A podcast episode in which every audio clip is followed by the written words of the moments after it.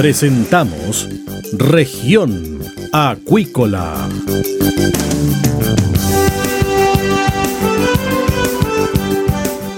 Escuche desde ahora todas las novedades de las principales actividades económicas de la región de los lagos y con las voces de sus protagonistas. Región Acuícola. Estos son nuestros titulares.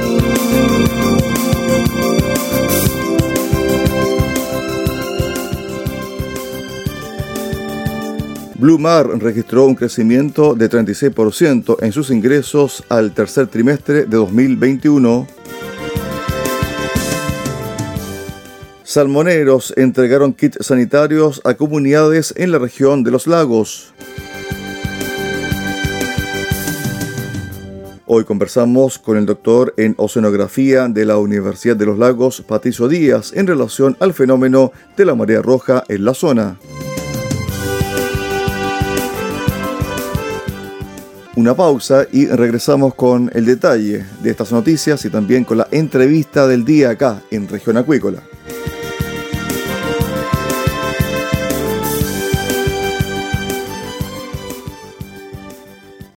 SIVA, Ciencia Aplicada en Acuicultura. Contamos con un capital humano avanzado y equipamiento especializado nuestro compromiso, entregar confianza y calidad para una acuicultura sustentable. SIBA, Centro de Investigaciones Biológicas Aplicadas. Visítanos en www.siba.cl.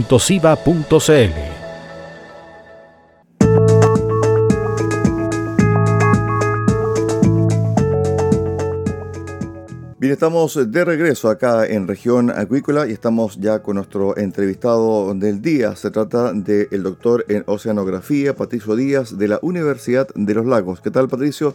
Bienvenido a región acuícola.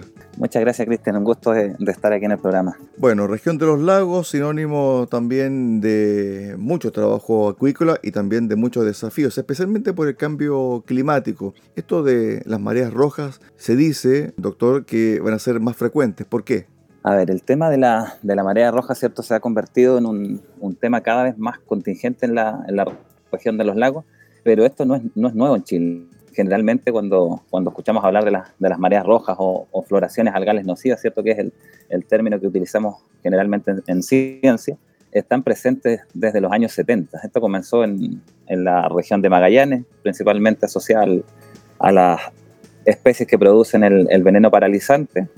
Y luego con el pasar de las décadas eh, ha ido, fue avanzando geográficamente hacia el norte, a mediados de los 90 llegó a la región de Aysén y ya en la a inicios de la década del 2000 eh, en la región de los lagos. Entonces, claro, cuando, cuando en realidad escuchamos hablar del término de marea roja, involucra una variedad muy grande de especies. Eh, y efectivamente el cambio climático está generando condiciones que son óptimas para el crecimiento de este tipo de especies. Eh, probablemente todos los que están escuchando el programa están al corriente de la, de la gran floración que ocurrió este año en el, en el fiordo Comau. Ya, de hecho, las imágenes aéreas eran espectaculares, producto de la, del cambio en la coloración del, del mar y, generó una mortalidad masiva de salmones en ese caso. Entonces, sí que cada vez están siendo, siendo más recurrentes y al parecer un poco más, más severos los impactos. ¿Por qué se produce la marea roja? A ver, depende de varios factores. Eh, el término marea roja es, muy general en realidad. Pero, por ejemplo, en el caso de, la, de las especies que producen las toxinas paralizantes, ¿cierto? que es la, que más ha generado problemas en Chile, producto de, que ha generado muchas intoxicaciones y, fallecimientos en, la, en las personas, eh, tiene que ver con condiciones principalmente de verano, aumentos de temperatura de de la columna de agua, ¿cierto? Por mayor radiación, eh, un incremento en los nutrientes de, la columna de agua. Entonces, en este, contexto, eh, nuestra zona, ¿cierto? La región de los lagos, la región de Aysén, eh, es donde está situada principalmente toda la, industria acuícola. Entonces, no es un. El, impacto que, si bien no hay muchos trabajos que lo, que lo mencionen o que se haya estudiado el impacto de los nutrientes en, el medio natural, sí en, en trabajos de otras, de otras latitudes, ¿cierto? Está demostrado que generan impacto.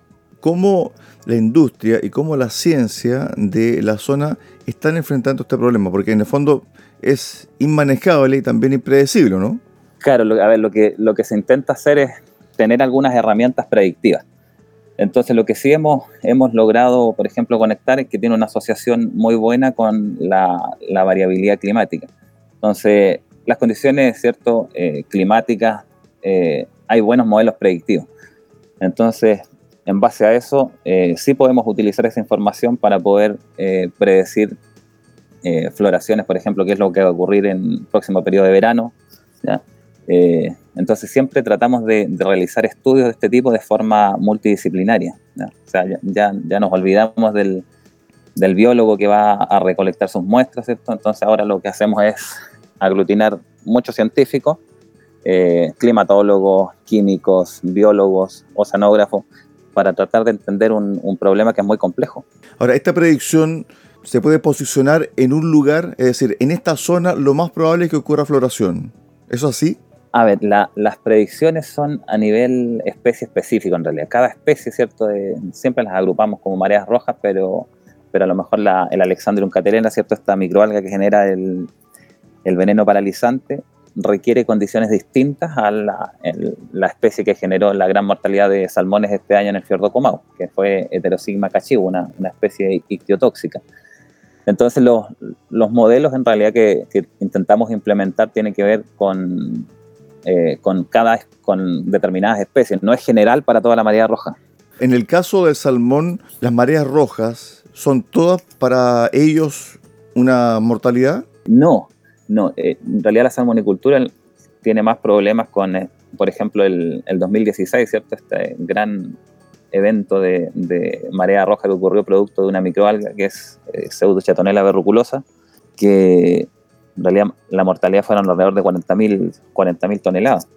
esa especie tiene condiciones distintas a la, por ejemplo, Alexandro Catanela, que también le genera mortalidades.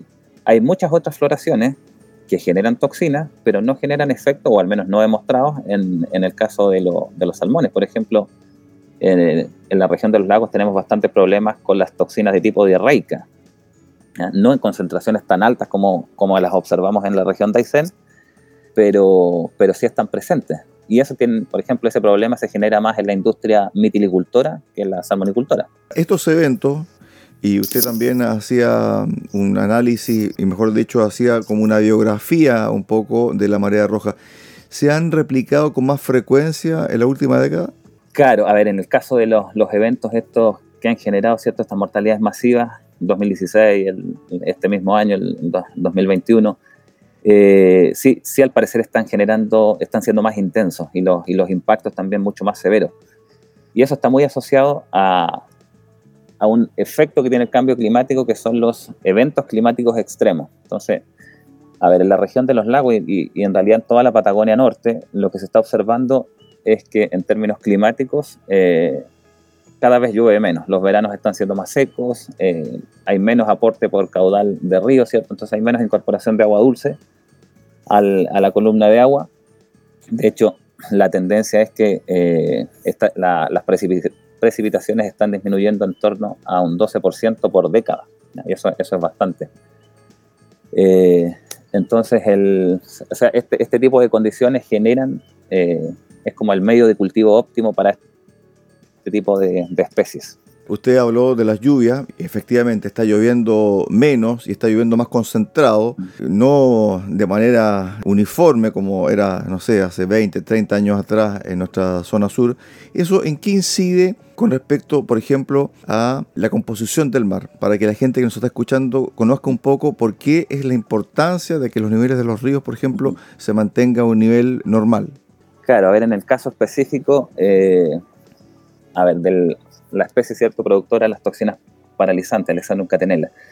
El hecho de que se incorpore menos agua dulce ¿cierto? Al, sistema del mar interior, lo que va generando es que el, todo este sistema de mar interior se vuelva un poco más salado, entre comillas, si queremos decirlo así, más oceánico.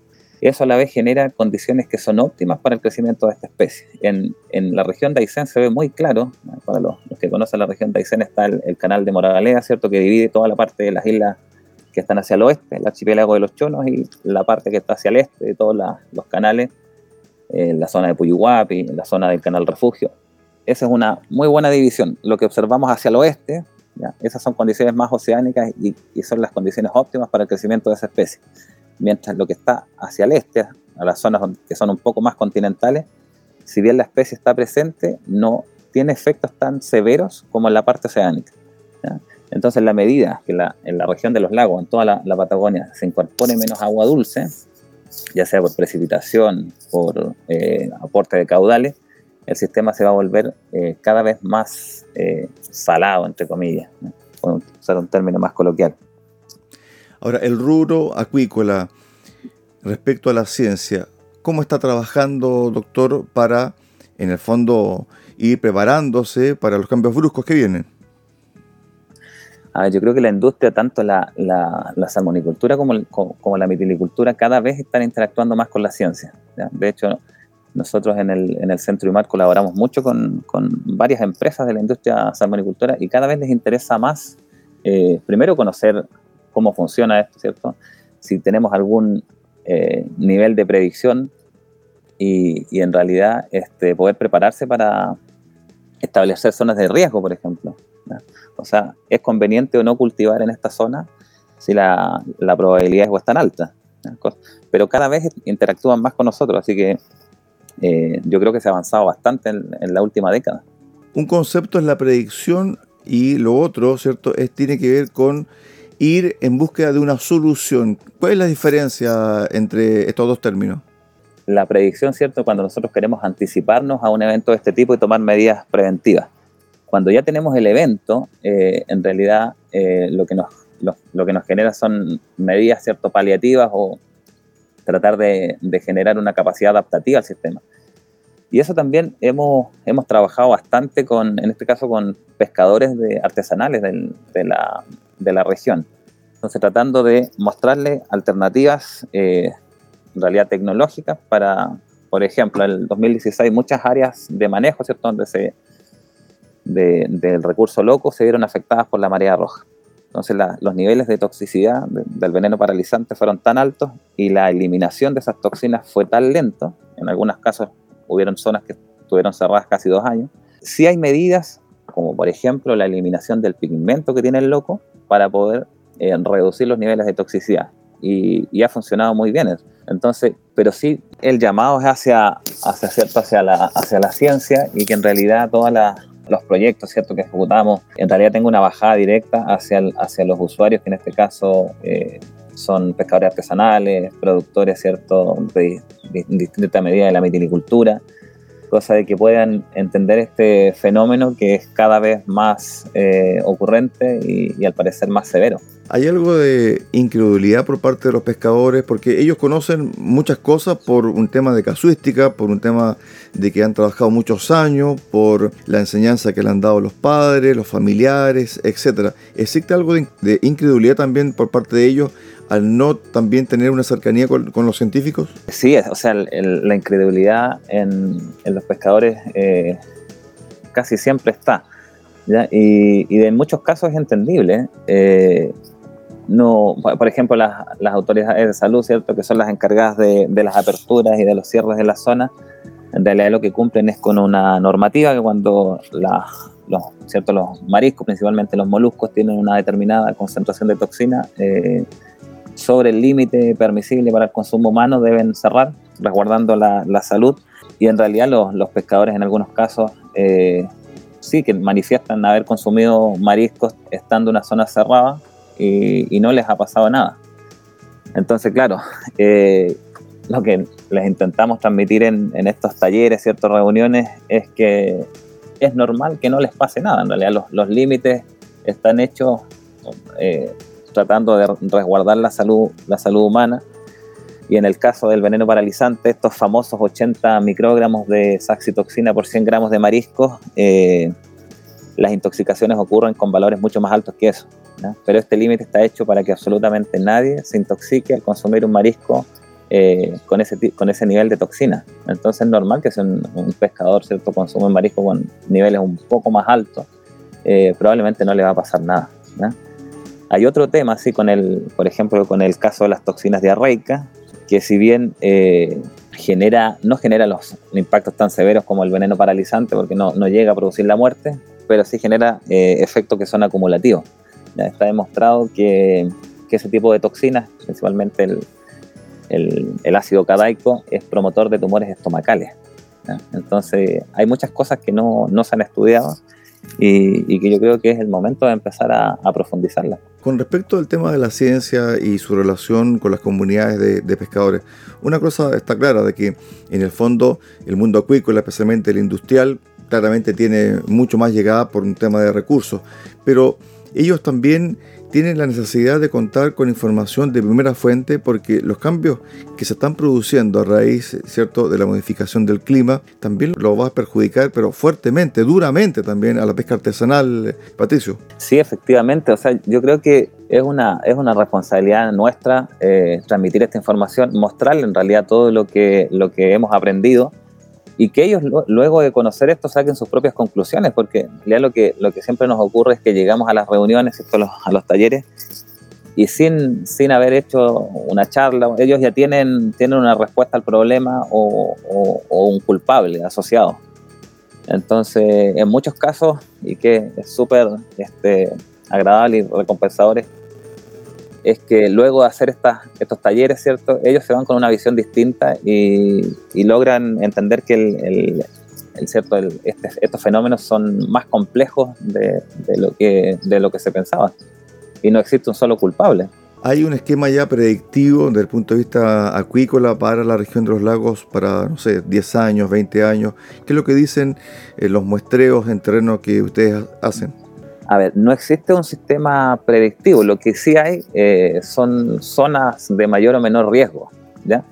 A ver, por ejemplo, las zonas que tienen, ¿cierto? en todo este sistema de fiordos, de, tanto de la región de, los lagos como Aysén, las que tienen un mayor tiempo de ¿cierto? En, el, en, el, en el cambio de la circulación del, del, de este tipo de sistemas, eh, mayor tiempo de residencia del agua, tienden a, hacer, a tener un mayor riesgo a, generar este tipo de, mareas rojas.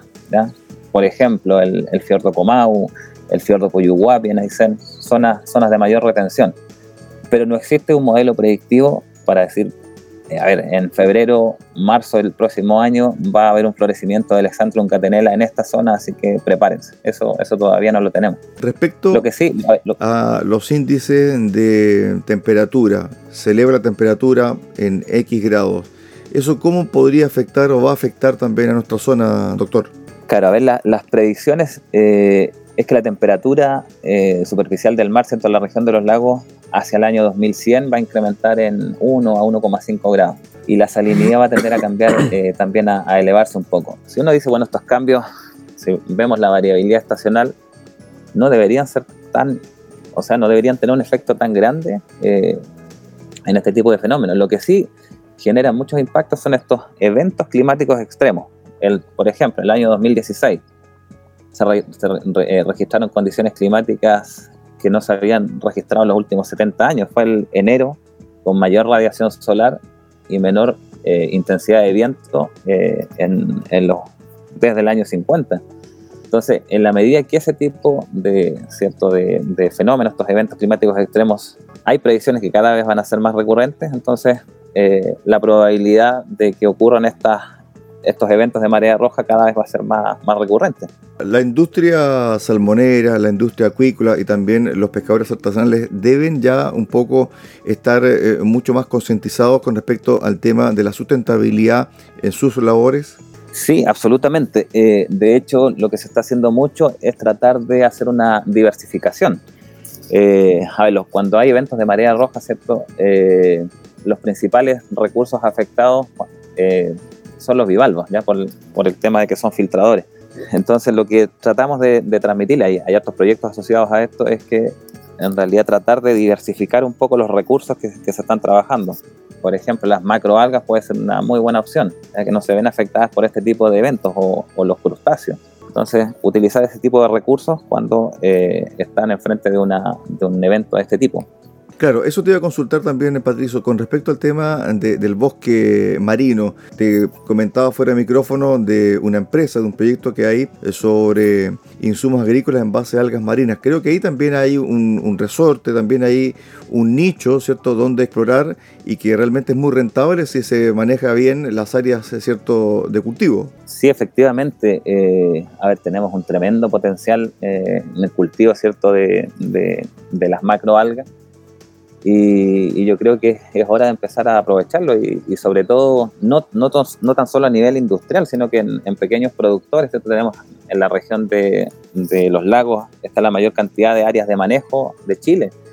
Entonces, tratar de mirar un poquito más hacia otros recursos, ya no tan solo el loco, que es un, es un recurso ¿cierto? de alto valor económico, pero eh, se podría apuntar también a otros recursos, cosa de, de, de cuando nos enfrentamos a, eventos tan intensos como el del 2016 o el 2018, podamos tener una alternativa. Patricio, me imagino que la ciencia ha crecido también en la región. ¿Tú has podido palpar eso? ¿Hay más científicos? ¿Hay más trabajo en terreno por parte de ustedes? Eh, sí, efectivamente. Eh, a ver, nosotros en la, Universidad de los Lagos, de hecho, se, se creó el Observatorio Marino Reloncaví, el denominado OMARE, y estamos enfocados, una de nuestras líneas es, o sea, de hecho es hacer investigación marina en, en el seno de Reloncaví, ¿ya? No nos restringimos únicamente a esta zona, sino que también hacemos investigación en todo el mar interior de Chiloé y en la región de Aysén, pero nuestro foco está en esta zona. Y, y las mareas rojas es un punto central en la investigación que realizamos. Y no tan solo nosotros, eh, hay muchos colegas que están trabajando en el tema, eh, colegas del Instituto Fomento Pesquero, de otras universidades. Eh, colaboramos mucho también con eh, colegas de otras universidades en el tema de detección de toxinas, por ejemplo, con la Universidad Católica del Norte. Entonces, la, la idea es tratar de, de, hacer estas investigaciones de forma colaborativa. O sea, un, un, científico no puede saber de todo. Entonces, la idea es buscar apoyos en, en, en colegas que están trabajando en la misma zona.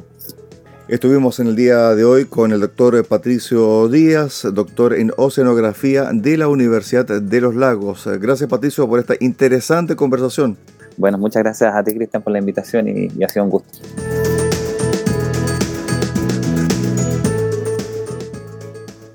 Nosotros hacemos un alto acá en región acuícola y volvemos con el cierre del programa del día de hoy.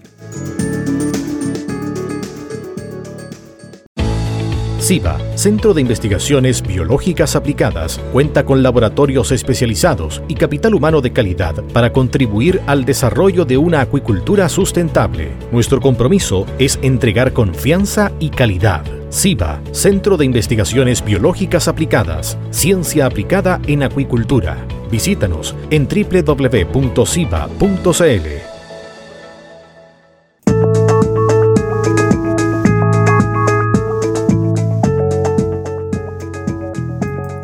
Estamos de regreso acá en región acuícola y vamos con el detalle de las informaciones.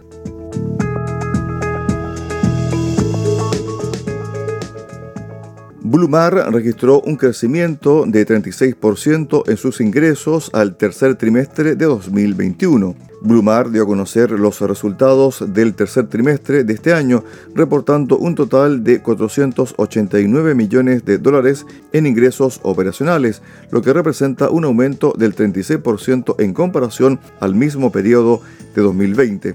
Esta alza se genera por una mayor venta en los dos segmentos de la compañía, con un incremento del 17% en pesca y un 52% en salmones. En el caso del sector pesca, la mejoría tiene relación con las mayores ventas físicas y mejores precios de jurel congelado, mientras que en el área de salmones se explica por el mayor volumen de ventas originadas por un incremento de un 8% en las cosechas y una relevante recuperación de precios internacionales en los principales mercados en respecto a los resultados al cierre del tercer trimestre del año pasado. De los ingresos reportados, un 60% provino del segmento acuícola, cuyos principales productos son salmón atlántico y cojo, en tanto un 40% del negocio pesquero, donde el jurel congelado representó un 16%, al igual que la harina y el aceite de pescado que también representaron un 16%, mientras que los productos derivados de la pesca blanca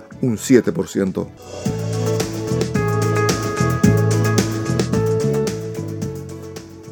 Tras el alza de casos de COVID-19 en las regiones del sur, la campaña salmonera Comprometidos con el Sur entregó más de 450 kits sanitarios y 750 litros de alcohol gel a la Unión Comunal de Juntas de Vecinos de Reloncaví, región de los lagos, que representa a 19 juntas de vecinos de la zona, con el objetivo de prevenir el aumento de la pandemia y cuidar a los miembros de las comunidades. Los kits donados fueron considerados para cuatro personas con mascarillas reutilizables, guantes y alcohol gel.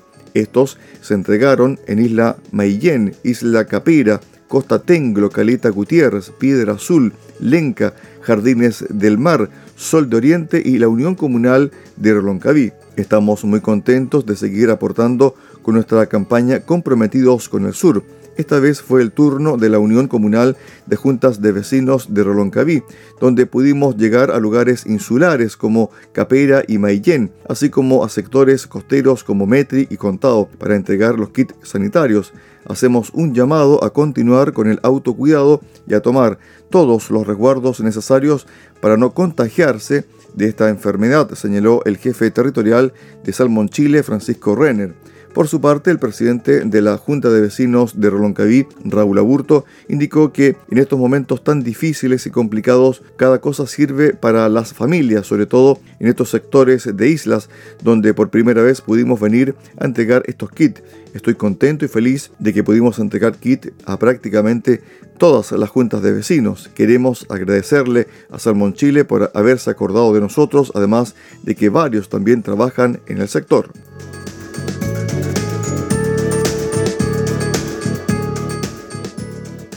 De esta forma llegamos al final del programa del día de hoy en región acuícola. Los esperamos mañana en el resumen semanal acá en Radio Sago en el 96.5 FM.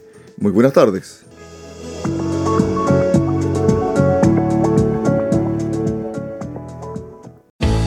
Centro de Investigaciones Biológicas Aplicadas CIBA, Ciencia Aplicada en Acuicultura. Entregamos confianza y calidad para una acuicultura sustentable. Contamos con un capital humano avanzado y equipamiento especializado. CIBA, Centro de Investigaciones Biológicas Aplicadas, Ciencia Aplicada en Acuicultura. Visítanos en www.ciba.cl.